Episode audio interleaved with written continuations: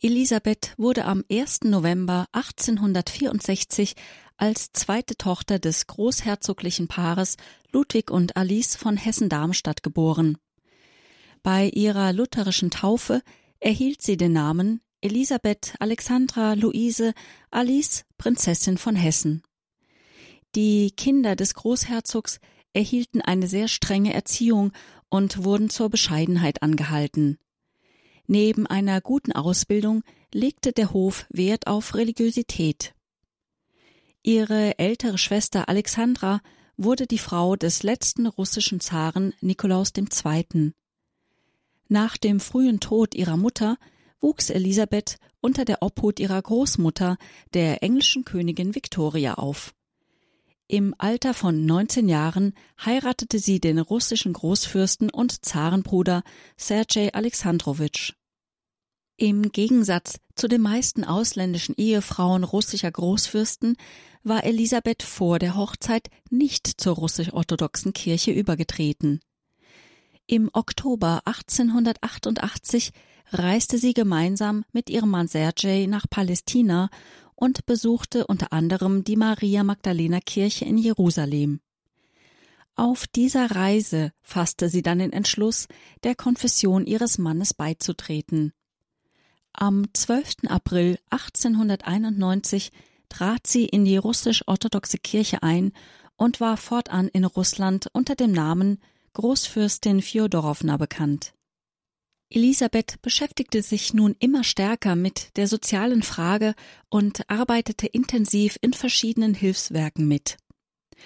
Im russisch-japanischen Krieg organisierte sie Lazarettzüge und richtete im Kremlpalast Werkstätten für Verbandszeug ein.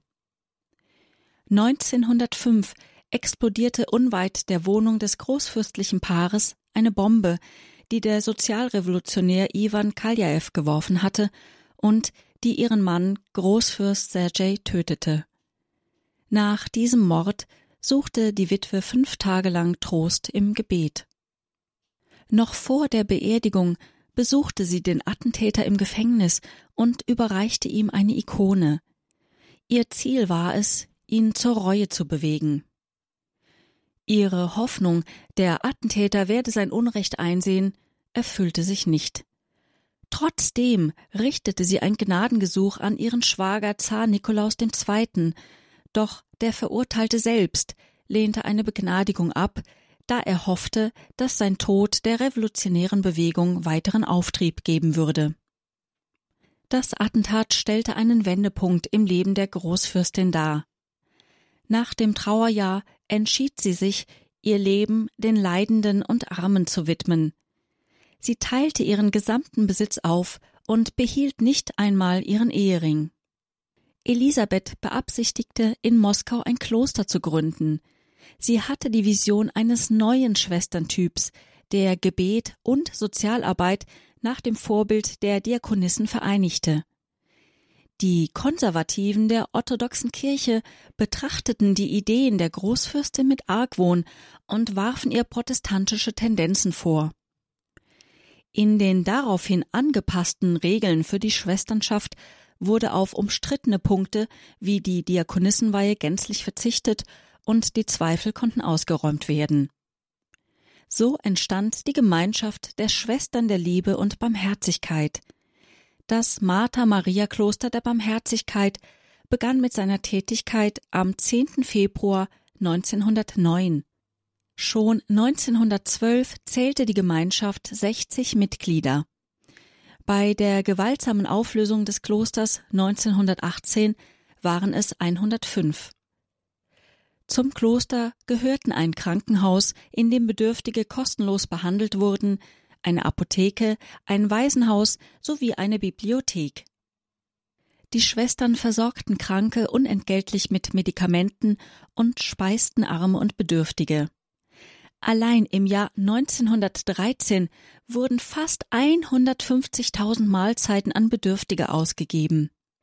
Als Elisabeth die Elendsviertel in Moskau besuchte, ersuchte die Polizei sie, dies einzustellen, da man sie, die Schwester der Zarin, dort nicht schützen könne. Elisabeth antwortete, sie danke für die Sorge, aber sie wäre in Gottes Hand und nicht in der der Polizei. In politischer Hinsicht hielt sich Elisabeth sehr zurück. Es war aber bekannt, dass sie den Wunderheiler und Wanderprediger Rasputin entschieden ablehnte. Sie unternahm einen erfolglosen Versuch, ihre Schwester, die Zarin, seiner Macht, die Ehe auf den Hof und den Staat ausübte, zu entziehen. 1914 begann der Erste Weltkrieg und einige Schwestern des Klosters begaben sich an die Front und arbeiteten in Feldlazaretten. Die Großfürstin sammelte auf teils von ihr selbst organisierten Wohltätigkeitsveranstaltungen Spenden für Kriegsversehrte und deren Angehörige. Die Februarrevolution von 1917 beendete die Zarenherrschaft in Russland und Elisabeths Schwager Nikolaus II. musste abdanken. Die politischen Umbrüche hatten auf das Leben im Kloster zunächst keinen Einfluss. Folgen für das Kloster und die Großfürstin selbst ergaben sich erst mit der Machtergreifung der Bolschewiki in der Oktoberrevolution von 1917. Die Bolschewiki betrachteten das Kloster als Brutstätte des Aberglaubens.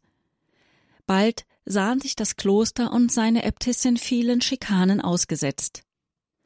Am späten Abend des 17. Juli 1918, einen Tag nach der Ermordung der Zarenfamilie in Jekaterinburg, wurde Elisabeth und ihre Mitschwester Barbara verhaftet und man warf sie in einen etwa 30 Meter tiefen Schacht. Tagelang dauerte dort ihr Leiden, wobei Elisabeth die anderen Opfer stärkte, bis auch sie verschied.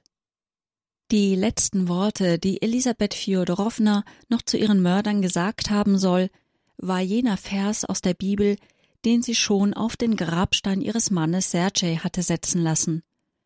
Herr, vergib ihnen, denn sie wissen nicht, was sie tun. Nach dem Einmarsch der Weißen, der Revolutionsgegner, wurden die Gebeine der Großfürstin und ihrer Mitschwester Barbara aus dem Schacht geborgen und zunächst in die russische Kirche nach Peking gebracht. Später dann, 1920, wurden ihre sterblichen Überreste auf Betreiben ihrer Schwester Victoria von Hessen-Darmstadt auf einem britischen Kreuzer nach Jerusalem gebracht. Hier wurden sie im russisch-orthodoxen Maria Magdalenen Kloster auf dem Ölberg beigesetzt. Dort ruhen sie bis heute. 2003 wurde in Moskau der Frauenkonvent Martha Marien wiedergegründet. Ein Jahr später wurde am Ort der Ermordung von Elisabeth ein Männerkloster gegründet, das das Andenken an die deutsche Prinzessin wachhalten will. Elisabeth wurde 1981 aufgrund der Umstände ihres Todes gemeinsam mit anderen Opfern des Kommunismus von der russisch-orthodoxen Exilkirche zur Heiligen erklärt.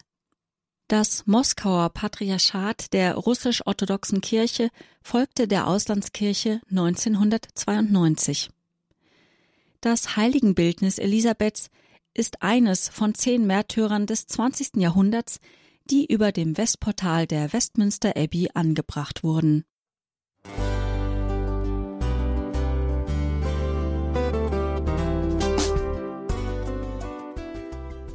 Liebe Zuhörerinnen und Zuhörer, vielen Dank, dass Sie unser CD- und Podcast-Angebot in Anspruch nehmen. Wir freuen uns, dass unsere Sendungen auf diese Weise verbreitet werden. Dieser Dienst ist für Sie kostenlos. Für uns ist er allerdings mit einem nicht unerheblichen finanziellen Aufwand verbunden. Deshalb sind wir für jede Spende dankbar. Alle Bankverbindungen unserer Spendenkontos können Sie über unsere Homepage horeb.org unter dem Menüpunkt Spenden einsehen.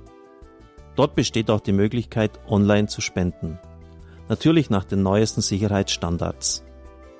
Sie können diese Informationen auch bei unserem Hörerservice unter der Telefonnummer 08328 921 110 erfragen.